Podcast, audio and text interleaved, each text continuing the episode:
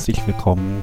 Von hinter den sieben Tischen bei den vier Nerds meldet sich wieder der Podcast Nerd, Nerd, Nerd und Uli, Folge 134. Hallo. Hallo. Guten Tag. Hallo. Besonders wichtig dabei ist der Teil mit dem und Uli. Ich habe nochmal die Aufnahme von letzter Woche nachgehört und habe tatsächlich gesagt, herzlich willkommen bei Nerd, Nerd, Nerd.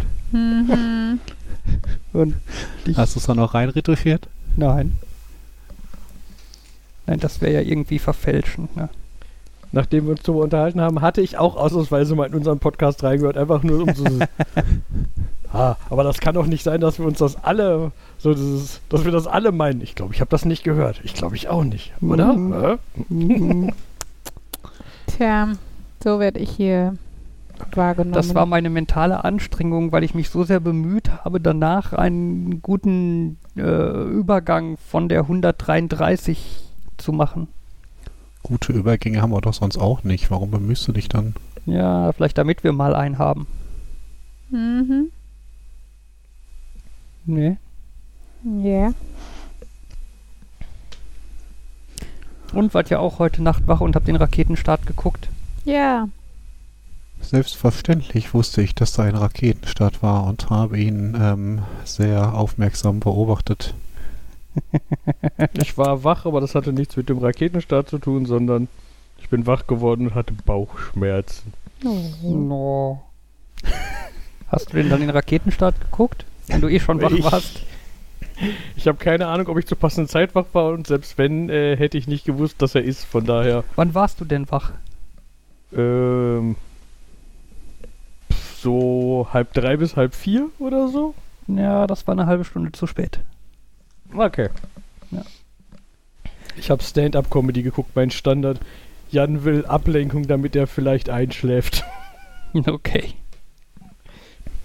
Nein, gestern Abend oder heute Nacht um 2 Uhr war der Start von Inspiration 4.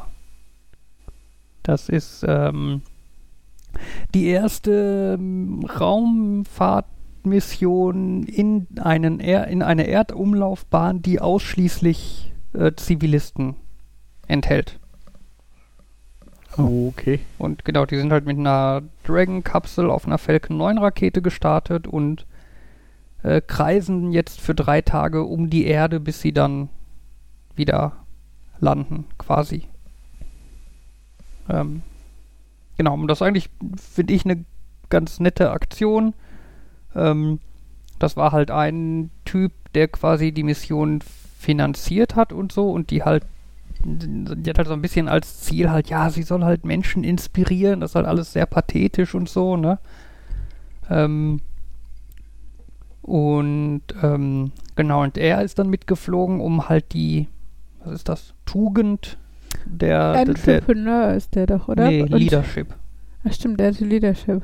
Genau. Ja, ja. Und äh, er hat dann halt irgendwie noch drei Plätze zu vergeben gehabt und er hat dann die ganze Mission dahingestellt, dass Spenden gesammelt werden sollen für dieses St. Jude's Kinderhospital in Amerika. Jude, ne? Ja. Nee, Jude. Nee. Relativ sicher. St. Jude. Ich bin mir auch relativ sicher. Jude. Echt? Ich habe auch für die schon mal gespendet. Ja, guck. Jan, der Vorreiter. Ähm, genau, und er hat dann halt, er wollte dann halt die anderen Plätze vergeben. Äh, einen Platz hat er dann unter das Motto Hope, also Hoffnung gesetzt. Äh, da hat er dann jemanden gesucht, der in frühen Kindstagen an Krebs erkrankt war und dann geheilt wurde. Ähm, und dann hat er eine junge Frau gefunden, die ähm, als Kind an Leukämie erkrankt war und in St. Jude's behandelt wurde und inzwischen dort selber als Krankenschwester arbeitet, die halt mitfliegt. Ähm, ein Platz unter dem Motto äh, oder unter dem Thema äh, Generosity, also was ist das so, Freigiebigkeit oder Großzügigkeit. Ähm, den konnte man gewinnen, indem man einfach eine Spende für das St. Jude's Hospital macht. Und egal wie hoch die Spende war, jeder, der gespendet hat, hat an der Verlosung teilgenommen. Und der vierte Platz, äh, ja, der vierte Platz ging dann an jemanden, ähm, unter dem Motto äh, äh, äh, auch auf War Deutsch Wohl, Wohlstand. War das nicht ähm, Entrepreneur? Nee, Wohlstand, Wohlstand. Äh, Prosperity. Prosperity, genau. Ähm, wo man sich dann quasi bewerben konnte mit so, so ein bisschen so eine Idee, so warum solltest gerade du diesen Flug Ich bekommen? fand, da würde halt eher eigentlich so Kreativität oder so zu passen. Aber ja. ja. Ja, es, ist, es sind halt Amis, ne? Es muss halt alles irgendwie pathetisch sein und so. Einfach nur so kann man sowas ja nicht machen und naja. Ja, auf jeden Fall vier Leute sind dann zusammengekommen und die haben dann fleißig trainiert und so und ähm, ja, sind halt jetzt im Weltall unterwegs.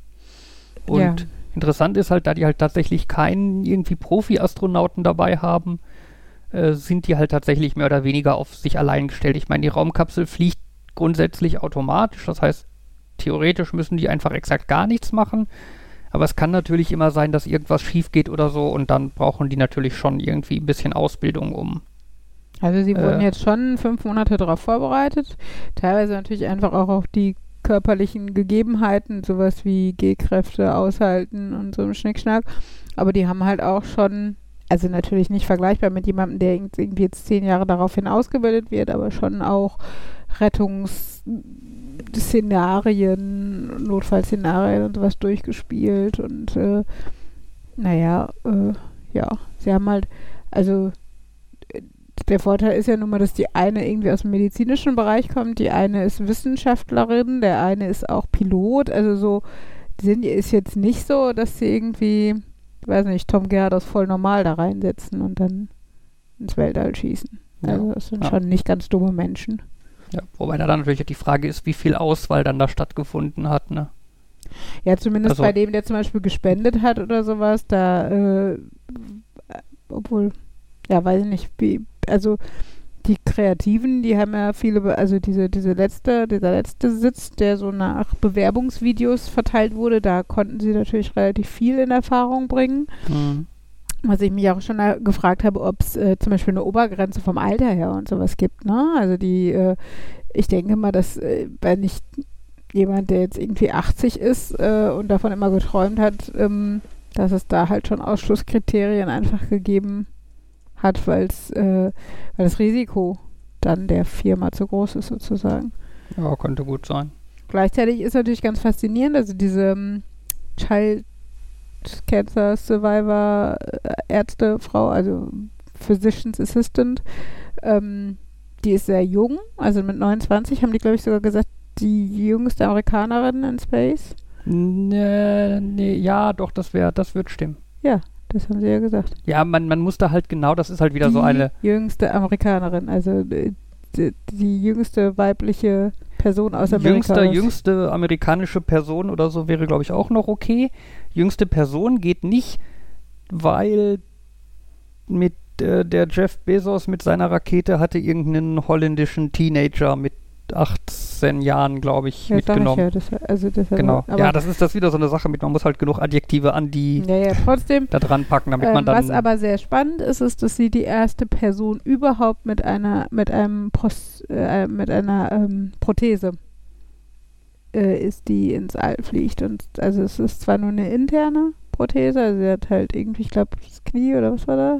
Oder ich glaub, Knochen. äh, Unterschenkel. Ja, stimmt, Teile des Knochens auf jeden Fall, weil sie Knochen, also Bone Cancer hatte, Knochenkrebs. Ähm, genau, und äh, naja, da gibt es zum Beispiel auch, weil sie wohl sagte, also es kann halt sein, dass wenn bei Eintritt in die At- Atmosphäre oder so äh, G-Kräfte bis zu 20 G irgendwie auf die wirken und ihre ähm, ihre Prothese offiziell bis 8 G äh, durchhält. Aber es ist natürlich auch die Frage, wie oft wird es bei solchen Prothesen dann wirklich getestet mit 20G? Ja. Weil, äh, what are the odds? Also, ne, wie hoch ist die Wahrscheinlichkeit, dass das jemand aushalten muss? Naja, so oder so, ähm, sehr spannend. Unglaublich sympathische Charaktere dabei. Also, ich, natürlich werden sie jetzt die Menschen auch danach ausgewählt haben, weil es jetzt also gerade auch diese Doku drumherum, äh, die es dazu auf Netflix gibt und so, ähm, dass sich natürlich einfach gut verkauft, wenn du nicht irgendwelche Arschlochmenschen da stehen hast. Ähm, aber, äh, also ja, sehr bewegend. Und, Wir äh, haben hier vier AfDler und die schießen wir ins Weltall. Vorteil hat, wir müssen uns nicht irgendwie um die Rückkehr kümmern. genau, leider haben sie keine Landekapsel. Das wissen sie aber noch nicht. Das erfahren sie erst, wenn sie oben sind. Ja, Ich habe heute leider keine Landekapsel für dich. Genau. Nein, also es ist schon, also gerade, also mich hat tatsächlich, nachdem dieses, diese junge Frau, die halt als Kind äh, ähm, äh, den Krebs besiegt hat, äh, hat mich schon sehr beeindruckt und ich hätte nicht gedacht, dass es noch emotionaler kommen kann. Aber ähm, diese Person, die sich ähm, übers Internet halt beworben hat mit so einem Video, äh, ist halt ist eine 50-jährige Wissenschaftlerin und äh, kommt aber aus einer Familie, in der einfach Space Travel immer Thema war, weil ihr Vater damals als Einwanderer, also ist auch dunkelhäutig, ähm, als Einwanderer ohne Vorkenntnisse, also alles nur so selbst beigebracht, sich bei der NASA beworben hat, da tatsächlich so beeindrucken konnte, dass er eine Stelle gekriegt hat und dann auf Guam saß, als äh, die Apollo-Mission von Neil Armstrong gelandet ist und zu der Zeit, wo Houston halt keinen Kontakt hatte, war Guam halt im, in dem Moment, glaube ich, die einzige Kontaktstelle, weil die halt auf der anderen Seite saßen. Ja, das, das, das, das, das klang natürlich sehr dramatisch in der Beschreibung. das ist ja ne? immer so gedacht, also du hast es, das ist ja immer so geplant, weil die ja wissen, dass die Erde sich dreht. ja, genau. Das, das war so Nein, nein, einfach äh, geplant, dass die dann Kontakt mit Apollo Ja, 11 ja, haben. nein, ne? aber, aber er hatte halt schon auch einen Teil ja, er war beteiligt. Genau, und ähm, hat aufgrund dessen halt zum Beispiel auch hinterher von Neil Armstrong so ein Danke, Ad irgendwie dafür, dass du uns runtergeholt hast, äh, Autogramm gekriegt und sowas.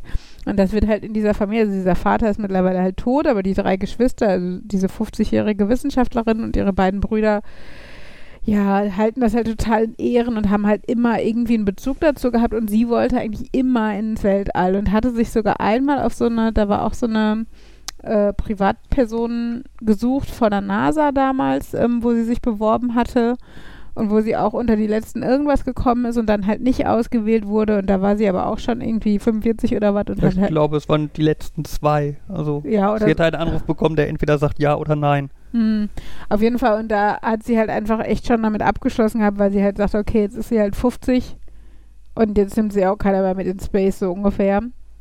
Und die hat halt echt, also, weiß nicht, die, die grinst auch nur in jeder Kameraeinstellung, die du sie siehst. Und jetzt ist ihr einer Bruder aus Australien mit diesem Autogramm äh, von Neil Armstrong äh, gekommen und ähm, sie nimmt es halt mit oder hat es jetzt mitgenommen auf diese Mission. Und ähm, ich glaube tatsächlich, ähm, klar finden das alle cool, die dabei sind und jeder hätte sich irgendwie gefreut, wenn er ausgewählt worden, aber für diese Person ist es, glaube ich, einfach echt, das ist, ähm, ja, Schicksal, so doof das klingt, ne? Also es, man hat schon, also man ist, ich war schon sehr persönlich berührt davon, wie sie das auch, ähm, ja, wie, wie sie das auch emotional mitgenommen hat, dass sie da jetzt ausgewählt wurde und so. Das war schon sehr cool zu sehen und die ist einfach grundsätzlich, finde ich, eine sehr sympathische Persönlichkeit.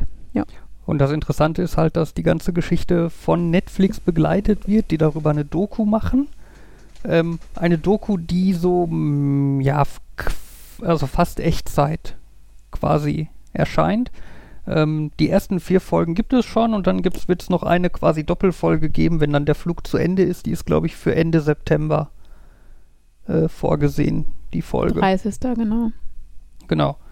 Genau, ja, und wer sich das mal angucken möchte oder so, die Serie heißt äh, Countdown äh, Inspiration for Mission sowas, to, Mission to Space oder irgendwie sowas. Also muss man, glaube ich, nicht lange suchen auf Netflix. ja. Ist auf jeden Fall ganz interessant und wer sich für sowas interessiert, kann da gerne mal reingucken.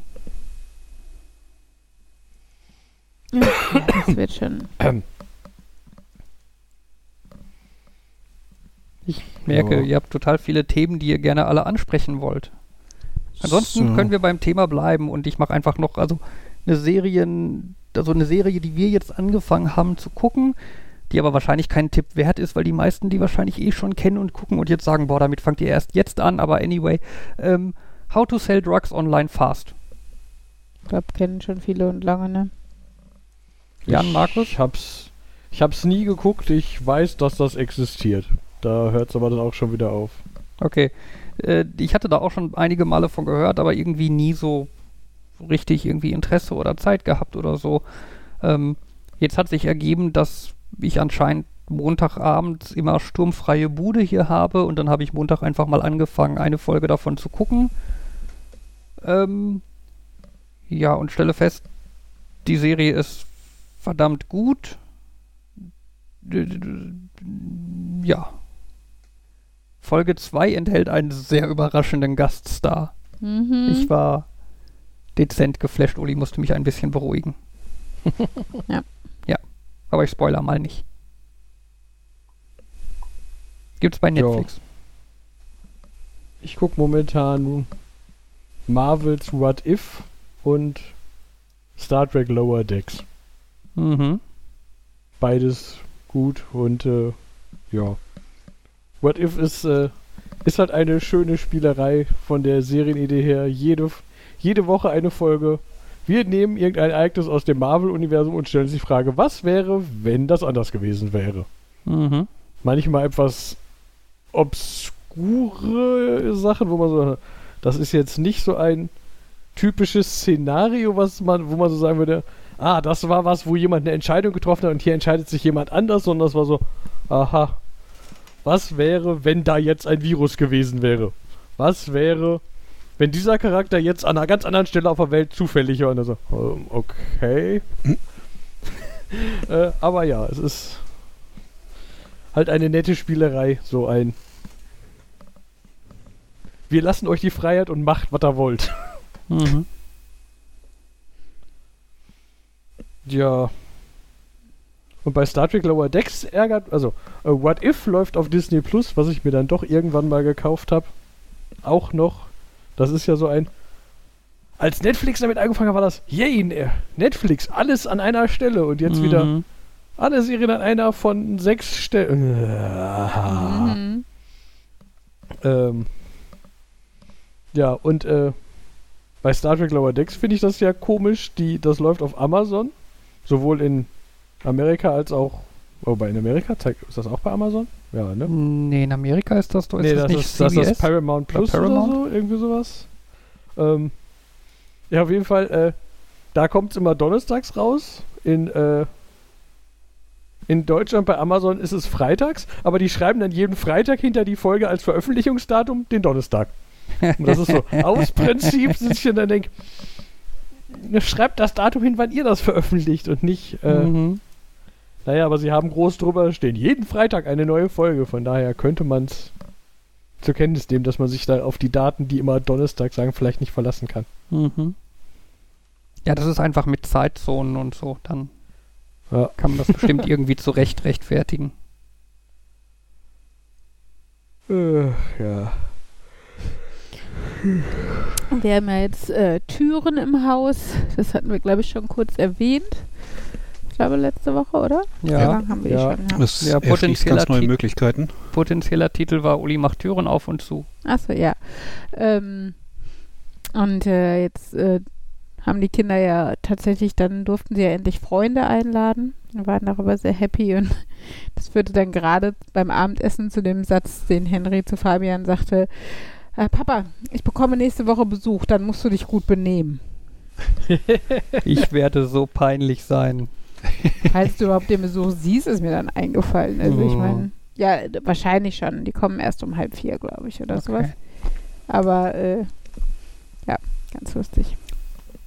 Wie heißen nochmal diese Scherze, die Väter machen, die so schrecklich peinlich sind? Dad Jokes. Dad Jokes. Ja, aber ich glaube, dafür ist Henry noch nicht alt genug. Also ich glaube, Dad Jokes sind ja vor allem deshalb bekannt, weil sie sich einfach immer wiederholen und immer das Gleiche ist und so. Ähm, und dafür müsste Henry erstmal welche kennen, damit ich sie dann andauernd machen kann und er sie peinlich finden kann. Tja. Ja. Naja. Ja, ansonsten, unser Auto ist wieder repariert.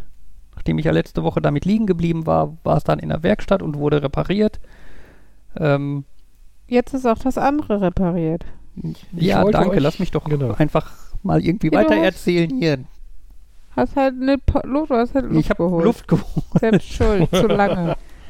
Äh, Nein, das Auto ist repariert und der, ähm, der Kurbelwellensensor war es wahrscheinlich, also zumindest war der kaputt und wir haben einen neuen und jetzt sagt das Auto nicht mehr, der ist kaputt.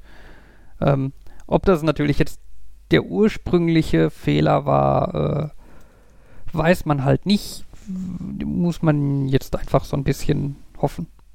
Aber anyway, nachdem wir dann das Auto gerade aus der Werkstatt abgeholt hatten und froh waren, dass wir das hinter uns haben, sind wir dann mit dem anderen Auto auf der Autobahn gefahren und haben einen Steinschlag abbekommen.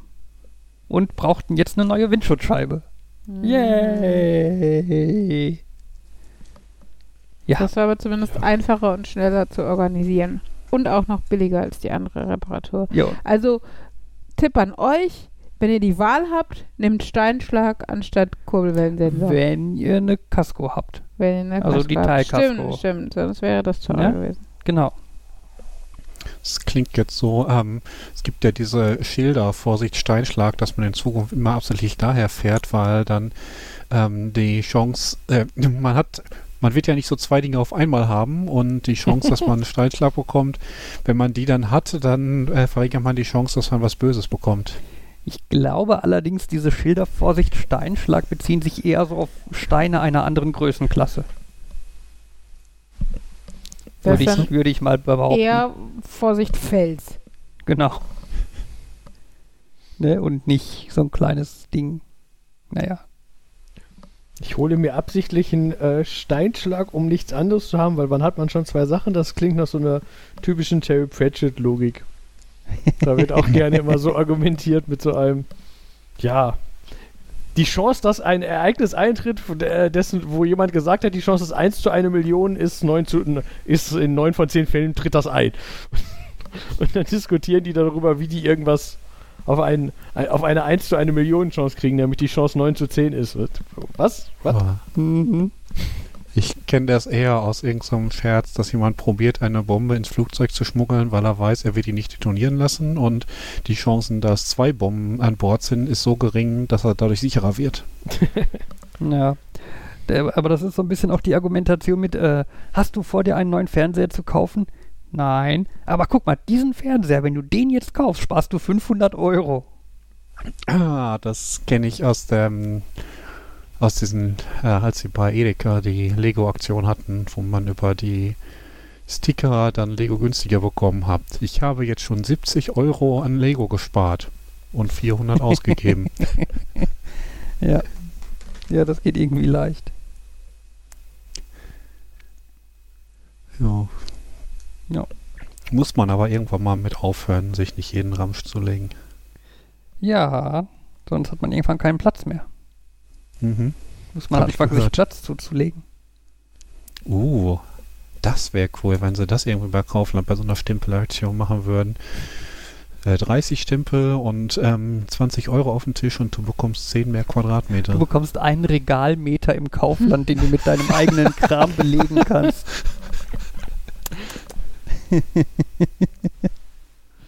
Ich meine, es gibt doch irgendwie in Dortmund diese, ja nicht Garagenvermieter. Ähm, Ja, ich weiß, was du meinst. Äh, ähm, Self-Storage, glaube ich, nennt sich das. Ja, hier bei Ja, mir in der Nähe ist einer und die, immer wenn ich daran vorbeifahre, kommt so ein, ich glaube zu Hause muss ich mal googeln, wie da der Ablauf ist. Und dann komme Mhm. ich zu Hause an und äh, hab's natürlich nicht nachguckt. Heißt, ich, ich google jetzt schon mal Lagerbox und lese, da- damit ich dann gleich dran denke, den Artikel zu lesen. Ja. Die wäre die Seite. Also Was die- wir hatten da mal geguckt, äh, die Dinger sind schockierend teuer. Also ich kenne jetzt die genauen Preise nicht mehr, aber es war so ein, ach, wir gucken mal rein Interesse, okay, nee, wir vergessen es, wir gucken nie wieder. ähm, ja. Ja, ähm, Mhm. unter ein Quadratmeter ist das kleinste, was die vermieten. Mhm. Äh, äh, unter, okay, ich könnte einen Kubikmeter mieten. Moment. Und wenn du einen Quadratmeter mietest, dann darfst du nur flache Ich glaub- Sachen da drauf legen? Ich glaube, ich habe mich einfach verguckt. Okay.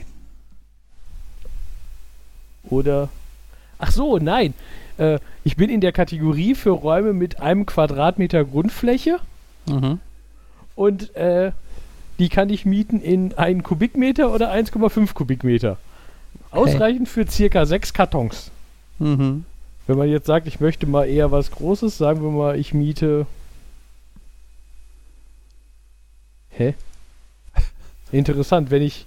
Die größeren, die sind da wirklich Quadratmeter. Dann, also wenn ich einen Raum haben will mit 9 Quadratmetern, dann kostet der nur 100 Euro pro Monat für die Monat. ersten zwei Monate und im dritten Monat dann schon äh, 200 ab Mhm. dem dritten. Mhm. Das ist dann aber auch gratis bei, mit Transporter beim Einzug und 5% Rabatt aufs Zubehör und täglicher Umzug möglich. Wie denn Zubehör? Eine Tür? Ich habe keine Ahnung. Ja, ihr kennt euch ja Hm. mit Touren aus. Ihr wisst, dass das nicht selbstverständlich ist. Ja. Circa drei Transporterladungen oder ein LKW. Mhm. Das ist das, was wir hier brauchen. Wie teuer ist das? Nee, das, war- das war die Beschreibung dessen, was man auf, auf, die, auf diese Fläche hinkriegt.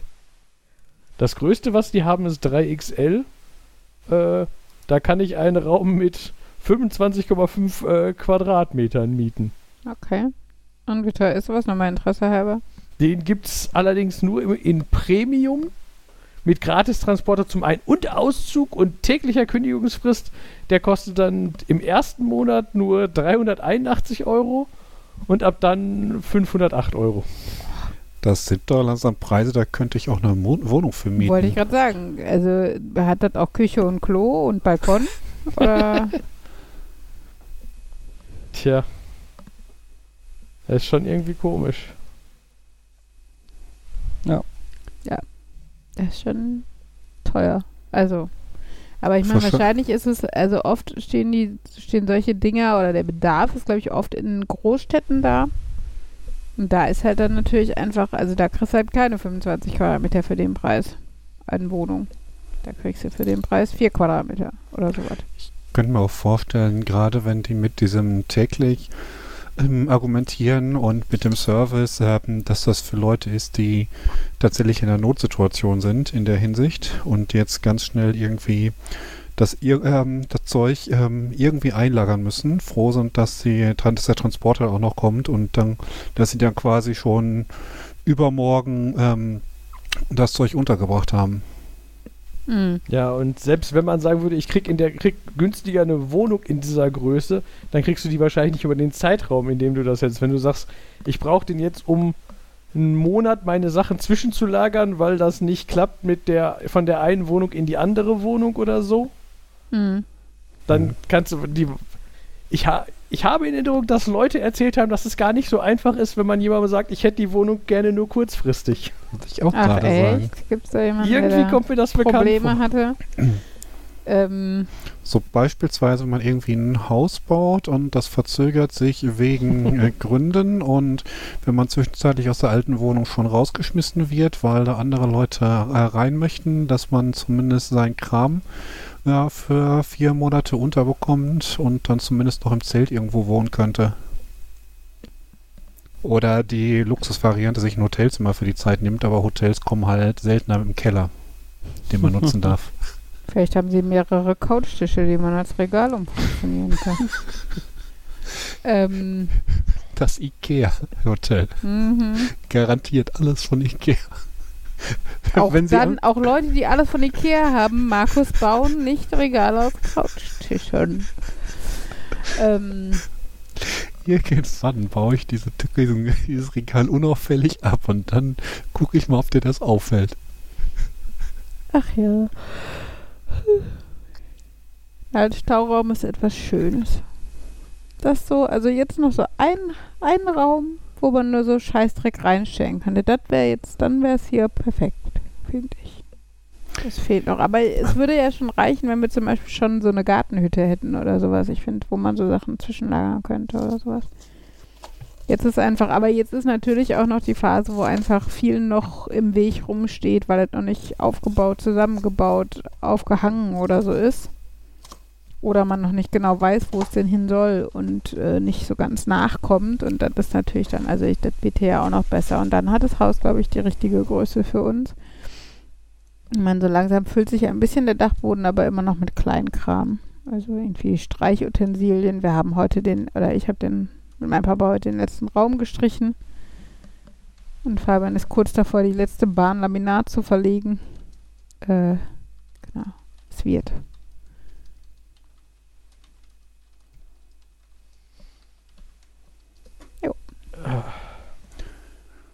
Schöner Ah. Stauraum, den ich ähm, entdeckt habe, wo ich gerade sehr viel unterbringe, ist irgendwie der Elektroschrott bei Elektronik Konrad oder der Mülleimer.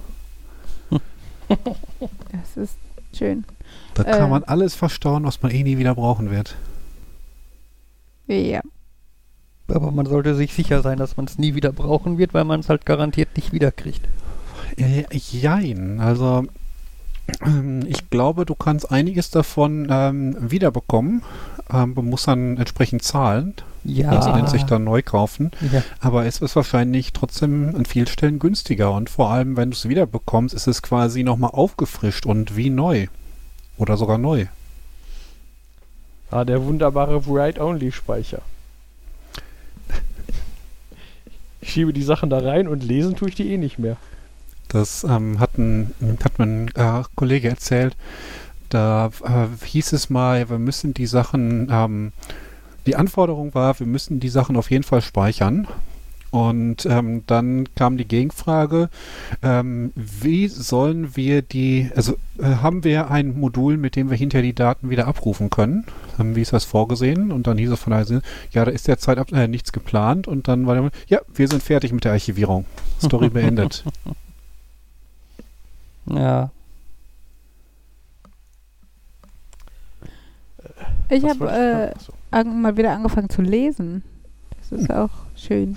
Ähm, und äh, wurde tatsächlich von einem Buch positiv überrascht. Also, was heißt positiv überrascht? Die sind alle ganz nett so. Ich weiß ja grob, auf was ich stehe. Ich habe jetzt ein paar Bücher gelesen, die so in den 20er, 30er Jahren spielen, aber halt eher so seichtes Zeug. Also so Hebammen-Erzählungen oder sowas, ne? Irgendwie in Berlin der 20er. Das ist immer ganz nett und äh, ja, und jetzt habe ich eine, das spielt auch Ende der 20er Jahre in Hamburg und da ging es um eine Lehrerin. Und das fand ich auch ganz spannend. So eine ne, junge Frau, die ihre erste Anstellung hat und als Lehrerin an so eine Ref ähm, reformpädagogische Schule gehen will. Mhm. Und dann gibt es natürlich auch so das Übliche, eine, eine kleine Liebesgeschichte und weil nicht Streit mit dem Rektor und so. Und was mich dann aber tatsächlich sehr überrascht hat, war dann ähm, als natürlich der Nationalsozialismus mit reinspielt. Also bei dem Hebammenbuch vorher war das so irgendwie, ja klar war das auch Thema und spielte auch in Berlin, wo dann halt auch irgendwelche Pogrome stattfanden und sowas, aber es war tatsächlich nicht vorrangiges Thema. Und in diesem Buch jetzt ähm, heißt übrigens die Alsterschule, äh,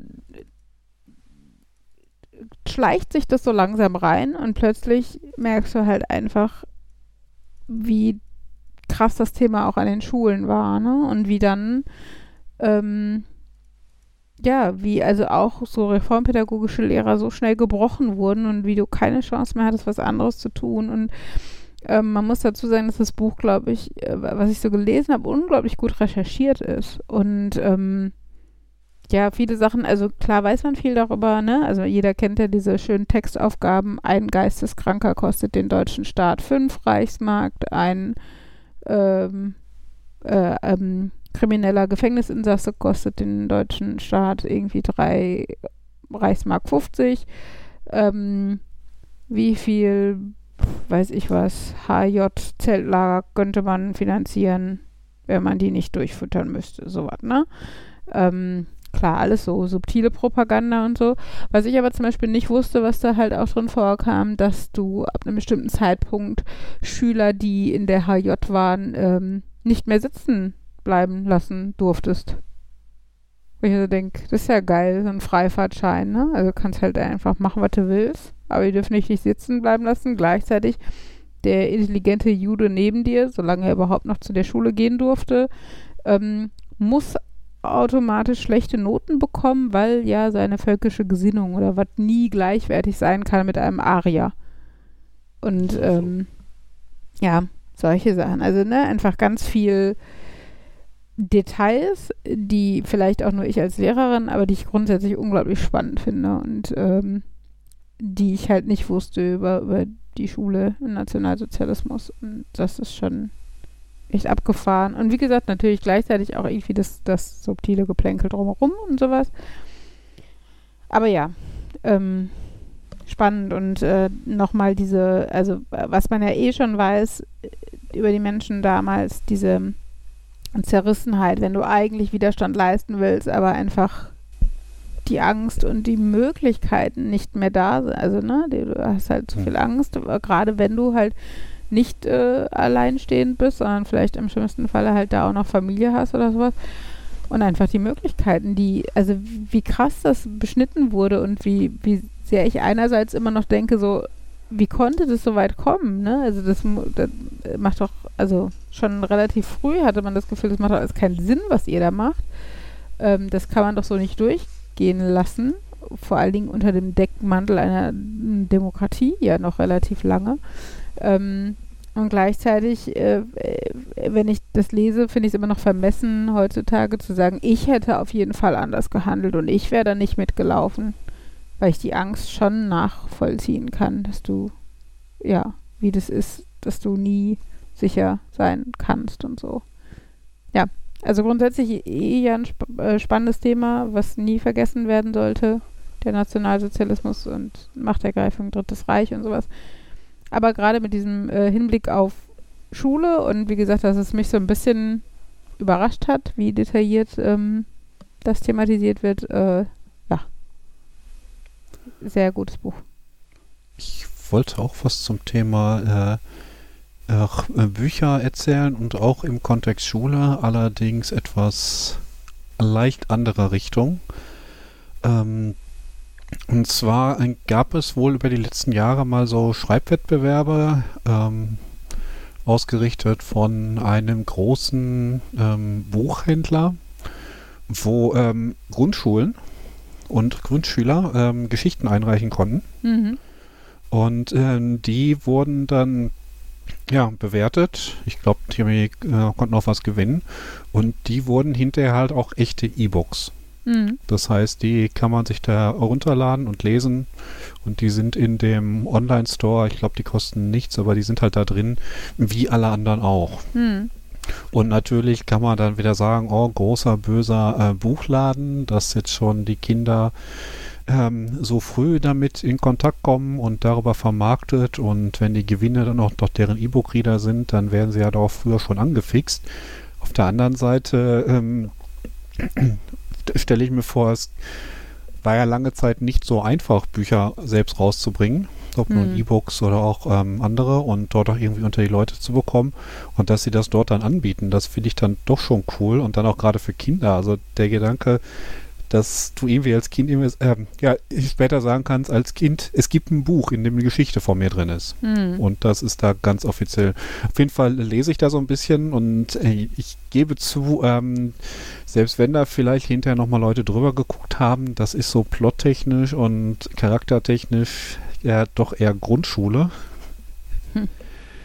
Also Tja, kann Grundschule. ich gerne mal mitbringen. Ähm, Was ich aber dann doch faszinierend finde, wenn ich da lese, okay, diese Geschichte ist von jemandem aus der Klasse 1a geschrieben worden und dann vielleicht, Moment, das ist durchaus noch jünger als manche Kinder, die ich kenne. Ja. Und ja, finde ich dann beeindruckend. Mhm. Ich wollte noch Aber- erzählen. Achso. Retro. Ich könnte jetzt nur was ganz anderes erzählen, einfach. Ja, mach Weil wenn ich jetzt so gucke, was hier auf der Liste steht, was ich mir draufgeschrieben habe. Ähm, mich hat mich hat auf Steam jemand angeschrieben, der wollte letztendlich Spiele mit mir tauschen, weil ich immer noch Spiele in meinem Inventar habe von der Zeit, wo ich Spiele als Geschenke gekauft habe für so so eine Internetseite, wo ich so an, an Aktionen teilgenommen habe, dass man sich gegenseitig was schenkt. Und das war halt so ein typischer Spielehändler. Das gibt, also die gibt es ja bei Steam total verbreitet. Mir ist das eigentlich immer zu stressig. Okay. Kennst du das nicht? Nee, kann ich bislang nicht. Also, ähm, mittlerweile ist das halt alles etwas schwieriger geworden, wa wahrscheinlich, weil Steam genau sowas verhindern wollte. Mittlerweile ist es ja so, du kannst bei Steam Spiele nur noch kaufen, die musst du dann direkt an eine E-Mail-Adresse schicken und wenn du die über Landesgrenzen schickst, dann überprüft Steam, ob der Account, an den du das schickst, in einem Oh. Land ist, wo das Spiel nicht mehr als 10% teurer ist oder so, sonst kriegst du nämlich die Meldung, dem darfst du das nicht schenken. Und das ist alles viel komplizierter geworden. Äh, aber Okay. früher war das halt so, man konnte die einfach kaufen, dann hattest du in deinem Inventar, wo auch andere Gegenstände sind, hattest du dann halt ein Geschenk für irgendein Spiel. Hm. Und ähm, da gibt es halt, es gibt große Communities, wo dann Spiele hin und her getauscht werden, entweder so oder wenn man irgendwoher Keys hat oder so. Aber das war mir immer zu stressig, mich damit zu beschäftigen, weil dann muss man halt eigentlich up to date bleiben, irgendwie, was war wann wo im Angebot, damit man, Ah. nur weil das Spiel jetzt teuer ist, heißt das nicht, dass Leute dafür viel zahlen, weil das häufig schon mal im An Und ja, das war mir zu stressig. Der hat mir dann einfach so geschickt, irgendein Angebot. Du hast folgende Spiele auf der Wishlist, die hätte ich übrigens. Würdest mir das nur so, ah, passt grob. Dann habe ich mit dem irgendwas getauscht. Ähm, ja. Und äh, der hat mich dann letztens angeschrieben. So ein, ja, wir, wo wir jetzt ja beide erkannt haben, dass der andere vertrauenswürdig ist. Ob ich ihm. genau, das war auch so, wo ich gedacht uh, das könnte jetzt. genau. Der hat dann gefragt, ähm, ob ich bereit wäre, ihm einen 20 Euro Amazon-Gutschein zu kaufen. Nerd, nerd, Ja, nerd. ich, genau, nerd. das war, da- genau, das war auch eher so ein. Alarm. mit ihm aber länger drüber unter, also dann drüber unterhalten, warum. Und die, ja, er bräuchte einen für Amazon.de, weil er bräuchte einen deutschen Key für irgendein Trading, bla. Und äh, er und letztendlich hat er mir dafür äh, Steam-Gegenstände, die man halt auf dem Steam-Markt weiterverkaufen kann, für 30 Euro angeboten. Und dann habe ich gesagt, ja, kann ich, glaube ich, machen. Okay. Und er hat mir die auch zuerst geschickt. Ich habe die auch erfolgreich verkauft und habe dann, äh, ja, effektiv habe ich dann da 10 oder ich glaube sogar 15 Euro, 13 Euro, irgendwie sowas Gewinn gemacht. Und das war so ein, ja. In dem Fall war das so ein, ja, ging noch, aber jetzt hat er mich letztens angeschrieben, ob wir das nochmal machen könnten und er, jetzt bräuchte er einen 185 Euro Amazon-Gutschein. Er würde mir dann Nee, 200 nee. Euro bei PayPal schicken. Das war so ein, das ist mir jetzt dann doch zu viel. Mhm. Da habe ich dann jetzt doch das Gefühl, so, beim 20 habe ich das Gefühl, selbst wenn das technisch Geldwäsche gewesen sein könnte, wobei das bei dem, was er mir geschickt hat, ja dann auch noch, das waren ja Gegenstände, die irgendwann, da könnte man jetzt höchstens argumentieren, vielleicht wäre das dann Hehlerei gewesen, wenn er die jetzt geklaut hätte. Aber der hat, der hat auch, also auf, der, auf diesen Seiten, wo man das bewertet, hat der tausende von positiven Bewertungen. Also man sieht, der ist wirklich ein, der tradet sowas. Ähm, ja, aber das war so. Auch wenn der sehr vertrauenswürdig ist, jetzt kommen wir langsam in den Bereich von nein, das ist äh, Mhm. äh, ah, Ja, das könnte, könnte ja so ein bisschen Marotte sein, ne? Irgendwie erstmal klein anfangen, kleines Gedöns tauschen und Vertrauen Hm. aufbauen. Guck, klappt ja und ist ja gar nichts Ne? Schlimmes. Und dann, jetzt machen wir mal die größeren Beträge. genau, da hab ich auch so, ah, das, da sind wir jetzt in einem Bereich, nee. Ja.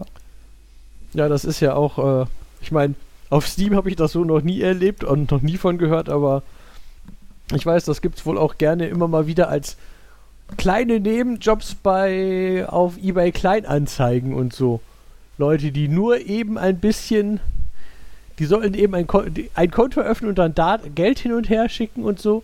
Und am Anfang klappt das auch immer ganz gut, bis, ich, bis da so die Frage aufkommt, bis dann die Polizei vor der Tür steht mit so einem, ähm, Mhm. Warum kriegen sie das ganze Geld von, was bei den Leuten geklaut wurde? Mhm. Ach ja. Wahrscheinlich gibt es das auch mit Waren, dass man irgendwie gut dafür bezahlt wird, einfach nur Pakete entgegenzunehmen und woanders hin wieder weiterzuschicken. Ja, das, äh,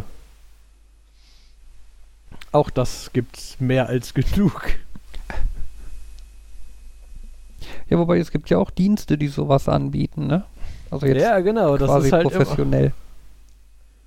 Ja, die verpacken das, äh, die, also nicht verpacken, das ist jetzt doppelt. Die umschreiben das dann auch gerne, er, warum da man das denn tun soll, dass es da einen Grund für gibt, aber Mhm. ja. Ich hatte damals so einen Dienst, also die professionelle Variante davon, äh, benutzt, um mir ein iPhone zu kaufen. Hm. Das iPhone 4, das ist, wie war denn das aus? Das gab es nicht in Deutschland, weil. Achso, weil, glaube ich, die Telekom Exklusivvertrag hatte zu dem Zeitpunkt noch. Das heißt, es gab dann iPhones nur mit Telekom-Verträgen. Und das wollte ich nicht, aber in England gab es die normal zu kaufen. Und dann habe ich den Dienst benutzt, äh, der hieß äh, Borderlinks. Der war, glaube ich, sogar von DHL. Ähm, und da konntest du dich quasi anmelden und hast dann eine Adresse in England bekommen. Und da konntest du dann Pakete hinschicken lassen. Und dann kam die halt bei dem Dienst an und dann hat der Dienst dir gesagt, hier ist ein Paket für dich. Und dann konntest du sagen, jo, dann schick mir das jetzt bitte an meine Adresse in Deutschland. Und dann hast du halt irgendwie Preis dafür bezahlt und dann kam das Paket irgendwann zu dir.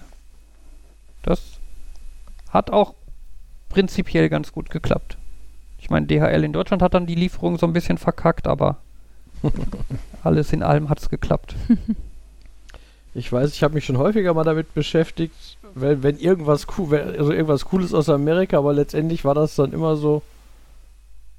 Da hat man dann erkannt, warum es in Deutschland einfach so viel teurer ist, wenn man denkt so, ja toll, wenn ich mir angucke, was ich dafür dann bezahle, damit der Dienst das für mich kauft und dann noch verpackt und dann die Versandkosten und so, ah, deswegen kostet das hier einfach 80 Euro mehr. Weil ich jetzt für 80 Euro günstiger oder, oder so irgendwo anders kaufen kann und dann 80 Euro Bearbeitungsgebühr bezahle. Mhm. Ja. Zu komischen Preisen kann ich erzählen. Ich habe zwei neue Knöpfe für meine Tastatur gekauft. Tasten für meine Tastatur gekauft. Yay. Okay. Wieso lohnt sich sowas? Weil zwei Tasten abgebrochen waren bei einer Tastatur, wo man die Tasten austauschen kann. Das war so ein, hm, kaufe ich dann jetzt eine neue Tastatur oder tausche ich diese Tasten aus? Ich glaube, das, Das habe ich noch nie erlebt, dass das irgendjemand getan hat. Wie viel gibst du im Durchschnitt für eine Tastatur aus? Ich? Oder Uli? Nein, ähm, Uli, wenn sie noch Überhaupt nie. nichts. Ich hatte immer Freunde, Aha. die Informatiker waren und noch eine Tastatur rumliegen hatten. Ich habe übrigens auch noch zwei oder drei, falls einer Ja, brauchst. sag ich doch. Ja, ich hätte auch noch welche gehabt, glaube ich, irgendwo. Also es ist jetzt auch keine High-End-Tastatur, aber es war schon eine etwas teurere Tastatur. Ich weiß nicht, was ich dafür bezahlt habe. Mit, die halt, äh, ja, weil ich wollte wieder richtigere Tasten haben, nicht diese flachen, die ich vorher hatte und so. Ähm, ja, und dann, dann war das so ein, hm, da sind jetzt zwei Tasten auf deiner Tastatur kaputt. Sagen wir mal, ich glaube, die Tastatur hat so 60 bis 80 gekostet, weil das eher halt, äh, ich weiß es aber auch nicht mehr. Ich wollte nachgucken, habe es nicht rausgefunden. Dann habe ich gedacht, gucken wir mal, ob Logitech die, Tas Te- Logitech die Tasten verkauft.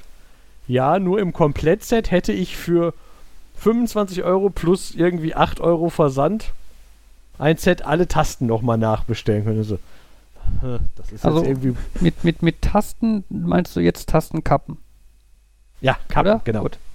Die Switches da drin sind in Ordnung, nur in, an Mhm. der Kappe oben ist, äh, ist das Innenleben zerbrochen, was das auf dem Switch hält, Mhm. der da drin ist. Mhm. Und ähm, ja, dann war das so ein, ah, gegoogelt und dann festgestellt so, hm, es gibt einen bei Ebay, der verkauft die Tasten. Theoretisch steht da ab 1 Euro, wenn man aber etwas genauer hinguckt, kosten einzelne ausgewählte Tasten 1 Euro, die meisten kosten so 3. Und dann so, Mhm. ah, ist es mir das jetzt wert? Aber das war dann jetzt schon ein, auch so ein bisschen ein, jetzt habe ich mich aus Prinzip lange genug damit beschäftigt, dass ich ausprobiere. Und jetzt habe ich für, ich glaube, 7 Euro zwei Tasten auf meiner Tastatur repariert und kann jetzt wieder die Ende-Taste benutzen und ein Komma tippen. Willst du ein E kaufen? Ein E? Psst, ein E kaufen. Ja, zwischendurch habe ich natürlich überlegt, ob ich einfach sagen so, naja, dann mache ich halt statt dem Komma einfach irgendein, gucke ich, welcher Buchstabe günstig ist, habe ich halt noch ein E und weiß einfach, das E unten rechts macht ein Komma.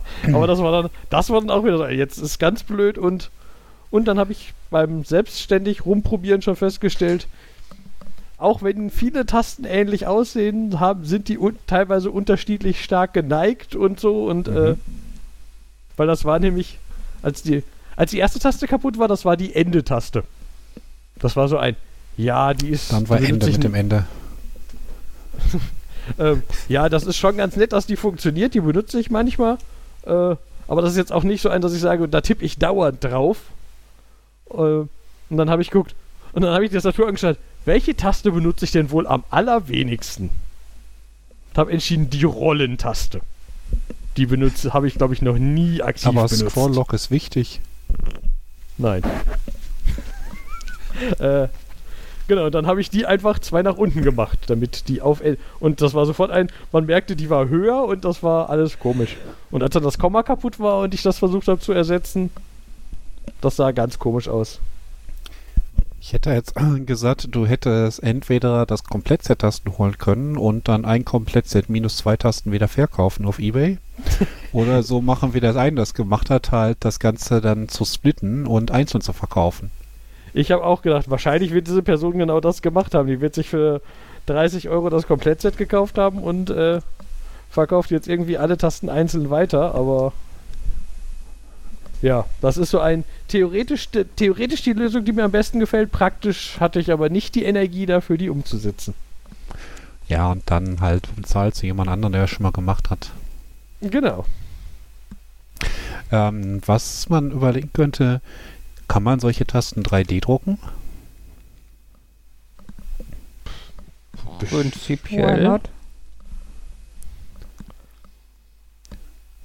Ich Ja, weiß, es gibt auch explizit eine Szene online, da bin ich dann natürlich auch gelandet, wenn du einfach nur die Suchbegriffe eingibst, dass Leute explizit Tasten austauschen gegen äh, irgendwelche mit, dass sie dann sagen, ich hätte da gerne kleine Figürchen drin oder extra. Aber das sind dann immer so ein, ja, die sind dann meistens größer als die Originale und so und die haben dann Leute so als Zierde in Ecken, so ein, ich tausche das Escape aus oder so oder vielleicht, oder wenn man viele haben will, dann tauscht man alle F-Tasten aus, weil da weiß man definitiv, welche F-Taste wo ist. Ich meine, kann man natürlich sagen, argumentieren, wenn man gut genug tippen kann, dann tippt man zehn Finger blind und dann passt das, dann muss man, da muss da nichts draufstehen, aber äh, ja, nee, ich, äh, jetzt habe ich wieder ein echtes Komma und ein echtes Ende. Ja. Was mir da einfällt, sind so zwei Geschichten. Das eine ist die Geschichte vom Y und dem B, die gemeinsam irgendwie die Weltherrschaft an sich reißen wollen. Äh, äh, Kontext dazu ist, ähm, Bunkerleute hatten mal eine Tastatur zerlegt und dann die Tasten in der Spülmaschine gereinigt und hinterher fehlten zwei. und ähm, was mir da auffällt, es gibt da auf Twitch ja diesen Bereich Herstellen und Basteln ähm, wo ich initial drüber gestolpert bin wegen den Bügelperlensetzerinnen. Und ähm, wenn man da so ein bisschen guckt, sieht das so aus, als ob irgendwie ganz, ganz, ganz, ganz viele Leute eigene Tastaturen bauen. Denn wenn du in dem Bereich unterwegs bist, hast du meistens irgendwie ein Dutzend Streams, die irgendwas gerade an der Tastatur werkeln. ja, das. Dann ist mir aber aufgefallen, dass das wahrscheinlich Selection Bias ist, dass ähm, die Leute, die Twitch ähm, streamen, potenziell eher so technikinteressierte Nerds sind und deswegen wahrscheinlich auch eher auch auch mal eher Tastaturen selber bauen und auswechseln und was auch immer. Und die durchschnittliche Bügelnperlensetzerin oder Näherin oder so selten das Interesse hat, eine Kamera darauf zu richten. Ja, und außerdem machen halt wenig Leute einen Stream davon, wie sie ihre normal gekaufte Tastatur einfach an den Rechner anschließen und fertig. Ja, also Ja. ich, ich fand es halt überraschend, dass halt so viele Tastaturbauer und dann so wenig Sticker, äh, Näher, Bügelperlen, Leute, Ach so, ja, gut, das auch. Painting und so weiter. ja. Aber halt deswegen Ja, also ich kriege wohl schon immer wieder mit, dass halt so quasi individuell gestaltete Tastaturen und so ein Riesenmarkt geworden sind. Und es gibt dann ja auch nur von wegen, welche Tas Tastaturkappen nimmst du da drauf und dann was für Switches machst du da drunter? Also sollen die laut Klack machen oder leise und sollen die linear reagieren oder taktil und ne, und dann liest du dann immer, ja, ich habe Ch Cherry Brown MX Switches genommen und pipapo, ne? Ähm, Ja, die sind, glaube ich, ganz gut. ja, Weil die sind in meiner Tastatur drin. Ich habe keine, ich habe sie nicht gezielt ausgesucht, sondern einfach das. Aber ich weiß, dass ich das nämlich beim auch beim ich recherchiere meine Tastatur gelesen habe. Ach ja, stimmt, das stand da irgendwo mal, ja dass ich, du ich, mechanische Sherry Braun hast. genau, ich glaube, die, die machen halt ein deutliches Klacken beim Draufdrücken, aber sind nicht super laut. Ne, aber es gibt dann auch Ja. irgendwie Cherry Blue oder so, die sind dann, glaube ich, super laut. Also die machen halt so richtig klack, klack, klack, klack, klack, klack, klack, klack, wenn du drauf tippst und äh, naja. Äh, was ich eigentlich erzählen wollte, das war gerade, als du sagtest, ähm, man kann blind tippen, dann braucht man eigentlich die Tastaturkappen gar nicht so richtig. Ich habe mir ja damals, als das so anfing mit mechanischen Tastaturen, äh, ein äh, das Keyboard gekauft. Die waren, glaube ich, so mit die ersten, die da auf den Zug mit aufgesprungen sind. Äh, und zwar in der Profi-Variante, die dann komplett ohne Tastenbedruckung kommt. also einfach nur schwarze Tasten. Was auch total cool ist. Also man kann da tatsächlich relativ, also ich konnte darauf relativ okay tippen. Nur Passwörter haben mir jedes Mal das Genick gebrochen. Weil die halt häufig dann nicht so Wörter, also nicht so gewohnte Abläufe mit den Fingern sind, ne, sondern so abstruse Dinger. Und das war dann immer so, ja, ich brauche das M, das ist die Taste hier unter der mit dem Knubbel. Und dann eine 7, das ist, warte mal, da oben die Reihe, das ist das Hütchen und dann 1, 2, 3, 4, 5, 6, 7 und dann kommt das E. Warte mal, das E ist da drunter und ich habe. Aber warum holt man sich so eine Tastatur? Ich finde, das klingt so ein bisschen, also, weil es, sie wird ja nicht besser dadurch, dass sie nicht beschriftet ist. Es ist dann einfach nur so ein, ich prolle damit rum, dass ich so oft an Tastaturen sitze, dass ich noch nicht mal irgendwie die Standardbezeichnung brauche, Mm, oder Die was? Tastenbeschriftung nutze ich nicht so schnell ab. Haha. Äh, ja. Und du hast nicht das Problem, dass du nach langen Sessions die Buchstaben verkehrt rum an den Fingerkuppen hast. Und du hast nicht das Problem, dass du nach sehr langen Sessions die Buchstaben verkehrt herum auf deiner Stirn hast. Ja, äh, also ich habe noch keine Tastatur erlebt, die abfährt, aber ähm, ich glaube, wenn selbst jemand wie Fabian sagt, das hat meistens ganz gut geklappt, bis auf, dann ist das schon, also weiß nicht, macht Also das schon würd- keinen Sinn. Ich würde mich aber auch wirklich nicht als jetzt den Profi-Tipper deklarieren. Ja, aber ganz, aber trotzdem äh, prozentual, wie viele Leute machen das, also sitzen noch mehr am Rechner als du? Oder arbeiten noch mehr mit einer Tastatur? Also ich glaube tatsächlich nicht mehr so viel. Und äh, Oh. daher glaube ich schon, dass, äh, dass es, also, dass es einfach wenig Sinn macht, weil es einfach keine Nachteile gibt, wenn es draufsteht. Weißt du, das ist halt das, also sorry Markus, deine Nachteile lasse ich nicht gelten. ähm, Gut. und deshalb, ähm, deshalb verstehe ich es nicht, weißt du, wenn es jetzt sagen würde, okay, aufgrund dessen gibt es XY minimale Vorteile und sowas, dann würde ich ja noch verstehen, dass Leute, die wirklich das so auswendig können, sich dann dafür entscheiden. Aber äh, also ja, wie gesagt, ich glaube, das ist einfach Prollerei.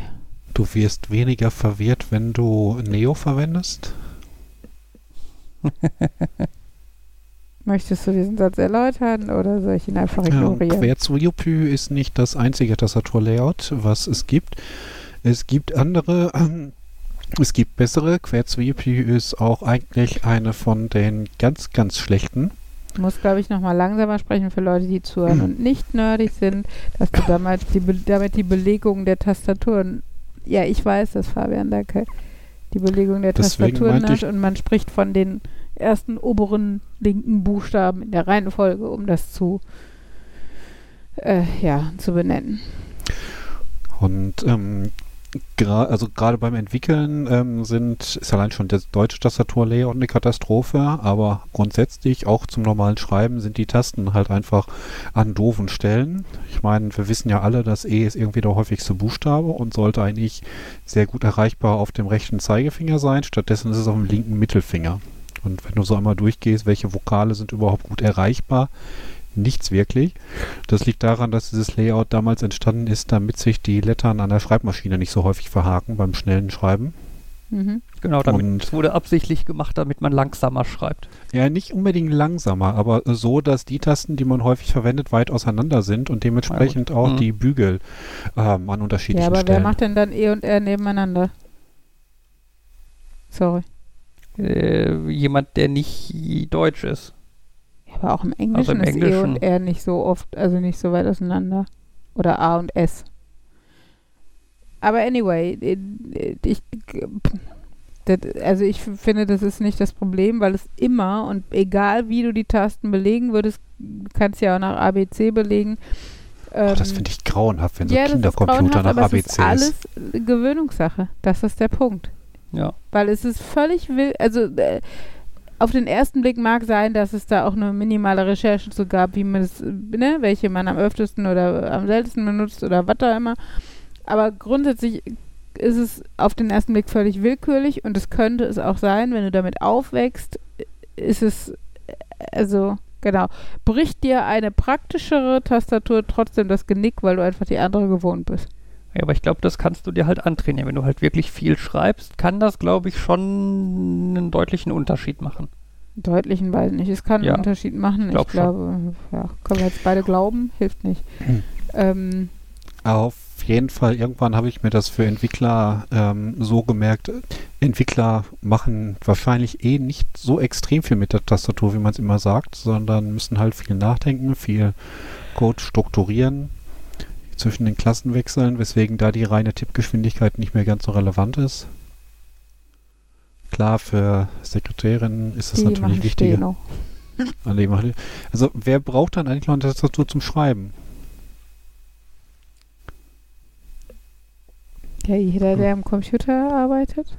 Ja, ich weiß. Okay.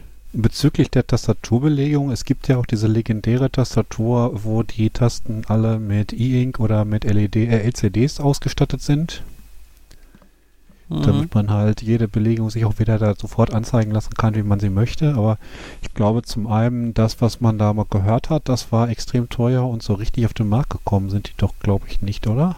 Ja, nicht Also- wirklich. Es gab, glaube ich, ein paar, aber Ich glaube, die E-Ink konnte man eher noch kaufen, die irgendwann später gekommen sind, aber selbst da bin ich mir nicht sicher, ob die schon so weit sind, dass man die kaufen kann oder.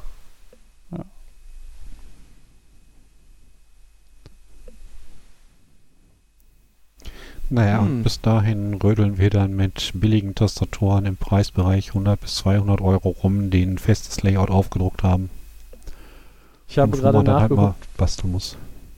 Ich habe gerade nachgeguckt, wie viel ich für meine Tastatur geteilt habe. Da, da bin ich erst recht froh, dass ich nicht für 30 Euro, 35 Euro das äh, Austauschset bestellt habe, weil ich habe sie im Sonderangebot für 44 Euro gekauft. ja gut. Beim Thema für wenig Geld geholt. Uli, hattest du inzwischen mal den Beamer ausprobiert? Äh, sorry, nein. Okay. Aber es ist ja, wird ja jetzt auch alles anders, weil alle anderen Regularien, so wie ich jetzt erfahren habe, müssen wir auch nicht mehr dokumentieren, wo die Kinder sitzen, weil ja eh nur noch das erkrankte Kind in Quarantäne geht. Ähm, Kinder aber stecken niemanden mehr an, das ist gut zu wissen. ja, Bislang total. klang es immer anders.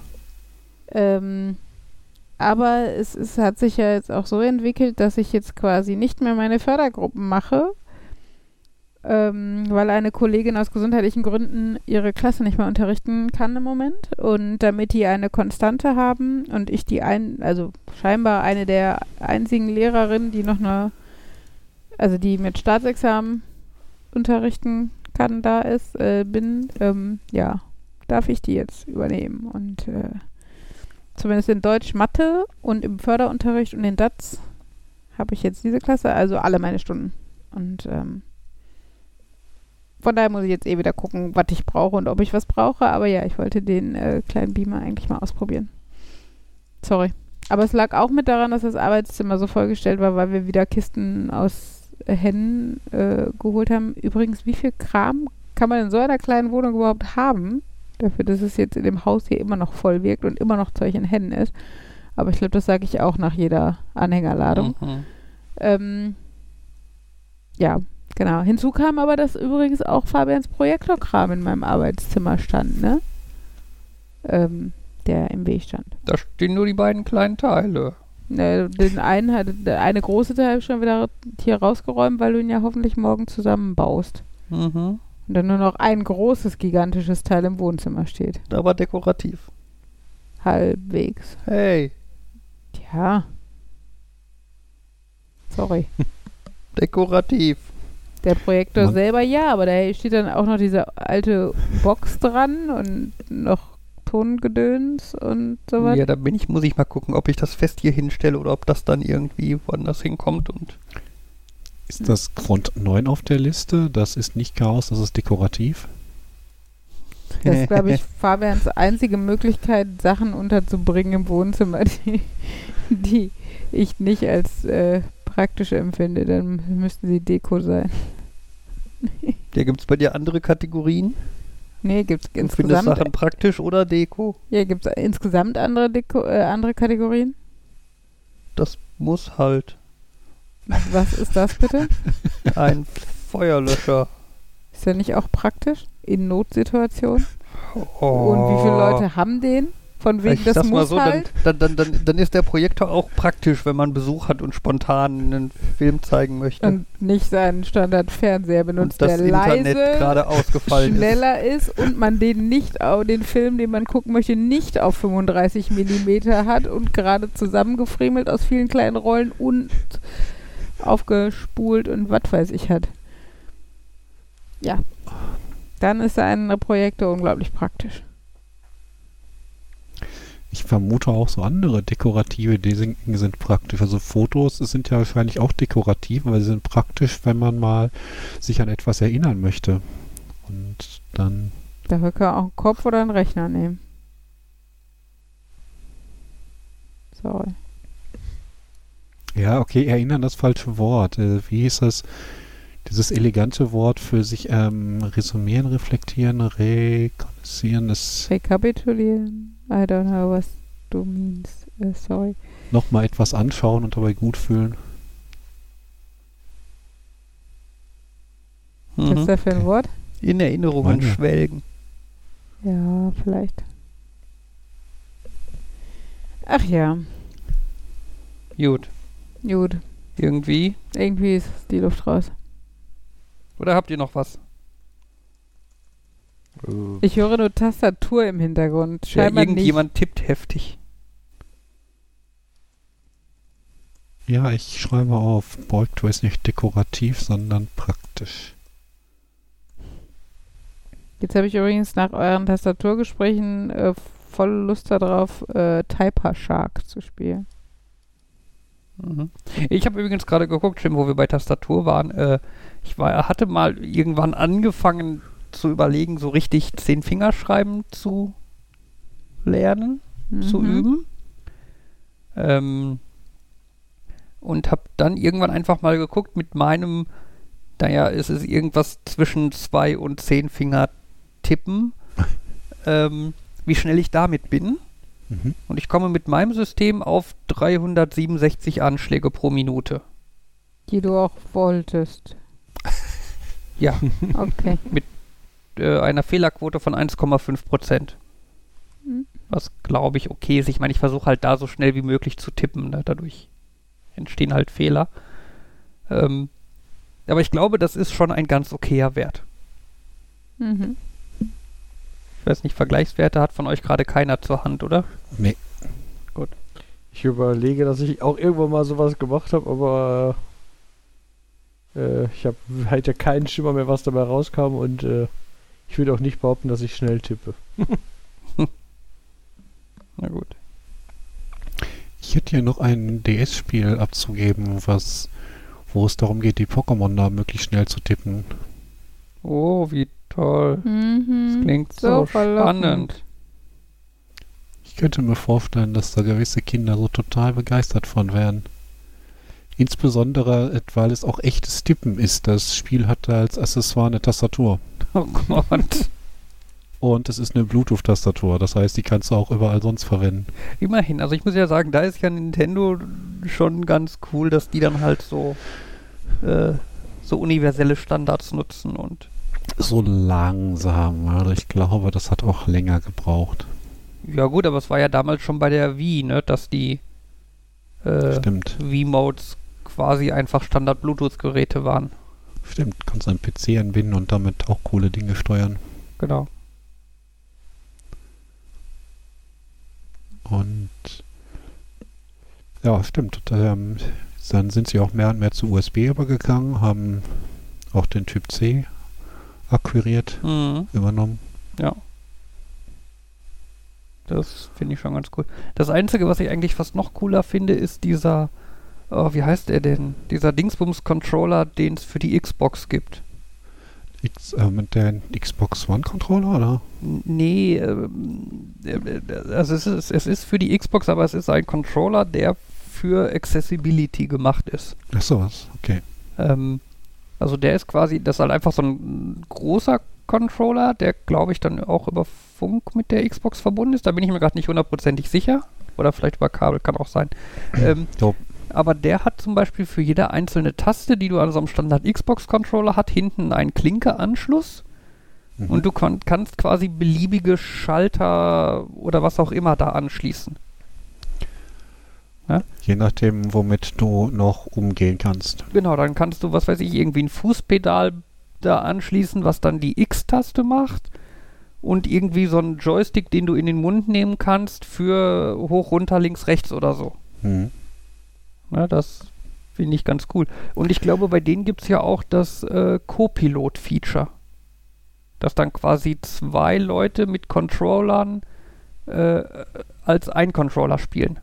Das kenne ich jetzt nicht, aber ich habe auch nach der 360 nicht mehr viel gemacht. Ja, ich habe noch nie so ein Ding gehabt, also ich bin da noch weniger, aber ich habe davon gelesen und fand das halt schon beeindruckend. Ne?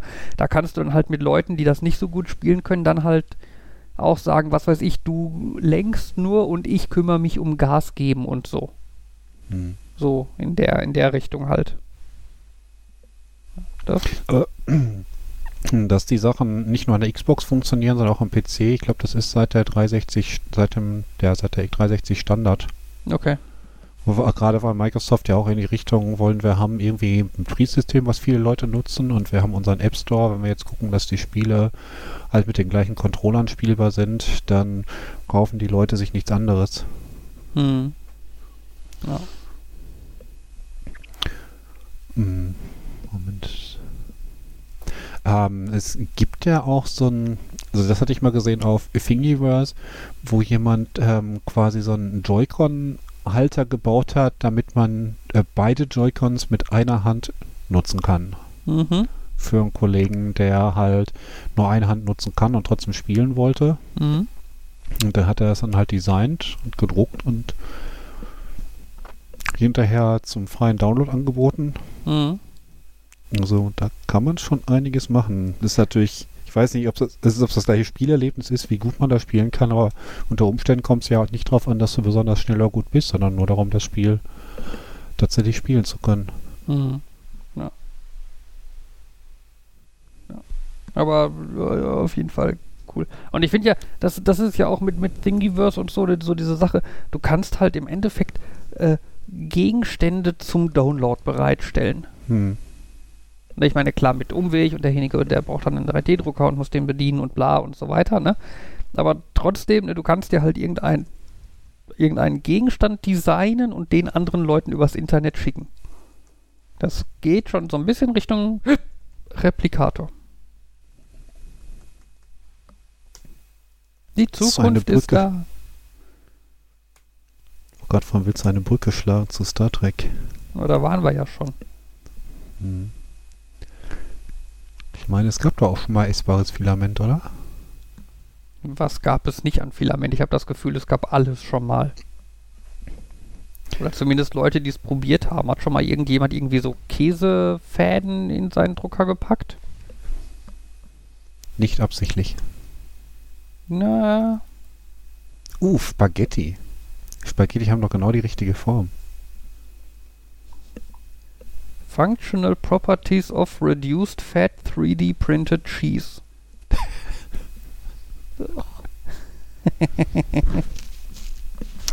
Ah, das erinnert mich daran, ähm, dass auch, was hat der Kollege erzählt, ähm, an der Uni, ähm, an der Informatik braucht man ja einen 3D-Drucker. Mhm. Und nun könnte man ja sagen, man braucht auch nur ein oder vielleicht zwei unterschiedlichen Eigenschaften und alle Lehrstühle teilen sich dann dieses Kontingent. Mhm. Aber es scheint wohl so zu sein, dass das in allen Bereichen, sowohl mit finanziellem Split als auch irgendwelchen Planungssachen, äh, praktischer ist, wenn einfach jeder Lehrstuhl sich seinen eigenen gekauft hat. Mhm. Ja. Kann man mehr Multitasking machen? Ja, ich weiß nicht, wie viel davon wirklich gemacht wird tatsächlich. Ja, das ist klar, ne? da könnte man auch sagen, man kauft irgendwie nur vier oder so und macht die dann irgendwie in so einen gemeinsamen Pool und bla, naja. Ja, aber dann ist halt die Frage, wie bezahlt man das? Wer bezahlt das neue Filament? Ja, ja. Ja. Bürokratie.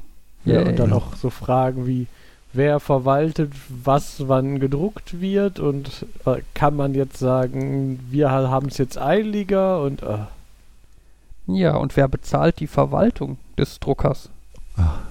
Ja, da muss dann ja auch irgendein Hiwi oder so für zuständig sein, der dann die Verwaltung macht. Da schreibt man einfach mal eine Software und die bleibt dann. Natürlich. Du weißt selber, wie gut sowas funktioniert. Hey, der digitale Protokollschrank lebt noch. Ich wusste, dass das Beispiel kommt. also wobei softwaretechnisch geht es ihm glaube ich gut. Ich finde, dass er äh, der äh, ich kriege immer noch die Admin-Mails dazu. ähm, weil weil ich irgendwann mal, weil ich mich irgendwann mal für das Projekt gemeldet habe und dazu auch, äh, naja, sagen wir mal so, ich habe ihn nicht weiter programmiert, aber ich habe wenigstens ein paar Bugs, die ich noch irgendwo gefunden habe, so die ganz schlimmen gefixt und, und habe Tickets erzeugt, so, da könnte man bei Gelegenheit mal drüber gucken, wenn man den, oder das sollte man bedenken, wenn man es neu macht, oder das sollte man ändern. Ähm, ja, aber deswegen stehe ich immer noch der Liste. Ich habe auch, ich weiß auch nicht, ob außer mir irgendeiner das Admin-Passwort dazu hat. Ich habe definitiv mehr, mal, immer mal wieder angeboten, ich könnte es weitergeben. Ich glaube, ich habe es auch mal weitergegeben, aber die haben es auch nicht geändert. Äh, das Lustige ist, dass ich jetzt, äh, ich kriege sowohl die Mails mit dem, oh, ihr weist mich darauf hin, dass mein Account gelöscht wird, weil ich ein Jahr lang den nicht benutzt habe, aber das liegt ja an Corona. Ähm, ich möchte ihn gerne weiter nutzen. Als auch dann die sechs Wochen später kommende Mail, hey, warum habe ich eine Nachricht gekriegt, dass mein Account gelöscht wurde? Ich habe doch gesagt, ich will den noch behalten. Wenn, er sitzt, wenn man dann auch so sitzt und denkt, hm, ich weiß nicht, ob außer mir das noch jemand liest. Weil ich kann da nichts mehr dran machen. Weil irgendwann wurde entschieden, dass ehemalige keine Admin-Konten mehr haben. Das heißt, ich kann die Benutzer nicht hier freigeben. Mhm. Äh, Ja. aber theoretisch funktioniert der Account, äh, der Schrank noch. Ich glaube nur, es könnte sein, dass äh, diverse Leute gelöscht wurden, die ihn eigentlich noch benutzen wollen, aber letztendlich müssen sie sich dann halt einen neuen Account machen. Von Ja. Ich stelle mir gerade vor, wieder im CZI, wo keiner reinkommt, irgendwie seit drei Monaten äh, ununterbrochen dieser Schrank qualmt, weil da irgendwas schiefgelaufen ist, aber keiner merkt's. Ja, wobei, eigentlich müsste den jemand, müsste den zwischendurch jemand bedienen, weil ich bin mir relativ sicher, es hat auch niemand sich die Mühe gema äh, macht, einen Cronjob einzurichten, der das kontrolliert, sondern der gucke, welche Accounts bald ablaufen, Task wird getriggert dadurch, äh, einfach jedes Mal beim ersten Einloggen wird der nebenbei ausgeführt.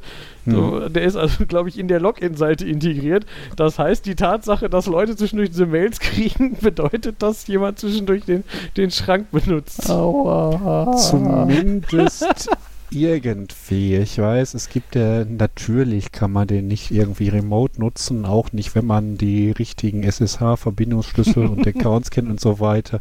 Das darf man nur vor Ort. Ähm. Ja, ich weiß, was du meinst. Äh. Und bei mir kommt Ja. jetzt gerade die Frage auf, dass ich schon lange nicht mehr getestet habe, ob mein, mein Account auf dem Fachschaftsratsrechner immer noch funktioniert. Er hat lange noch funktioniert, aber Mhm. mittlerweile haben sich wahrscheinlich, hat sich vielleicht irgendwo irgendwas da doch auch mal geändert.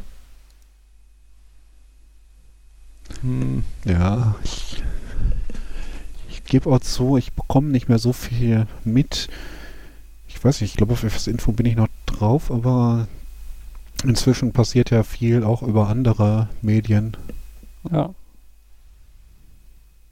Naja, so, ich glaube, das ist für die Zuhörer jetzt auch gerade eher langweilig, das stimmt, stimmt. Ein wenig. was wir hier machen. Nur für die Zuhörer? Und für, Und die, für Uli, die hört aber auch nur zu und ich ist damit sagen. Zuhörerin. Aber ich glaube, wir integrieren Uli einfach ein bisschen und lassen sie jetzt die Verabschiederin nee, sein. Markus wollte, also Markus hat den Anfang gemacht, der ich muss habe jetzt schon auch den, begrüßt. ich Markus auch hat den gerne Anfang die. gemacht? Ach so, Ja, oh, so, hinter den sorry. sieben Tischen bei den vier Nerds. Ich wollte das nicht wegnehmen. Ja, Mhm. stimmt. Wir hatten gesagt, Uli macht's und dann hast du es gemacht. Ja. Gut, Weil, dann machen wir. jo, Gut. gut, das war die Folge 134 von Nerd, Nerd, Nerd und Uli. Hinter den sieben Tischen bei den vier Nerds oder bei den drei Nerds und der Uli. Wir hoffen, ihr hattet viel Spaß und seid auch nächstes Mal wieder dabei. Als Reihenfolge Jan, Fabian, ich, Uli. Deswegen dann bis zum nächsten Mal sagen Nerd, Nerd, Nerd und Uli. Tschüss zusammen. Tschüss. Tschüss.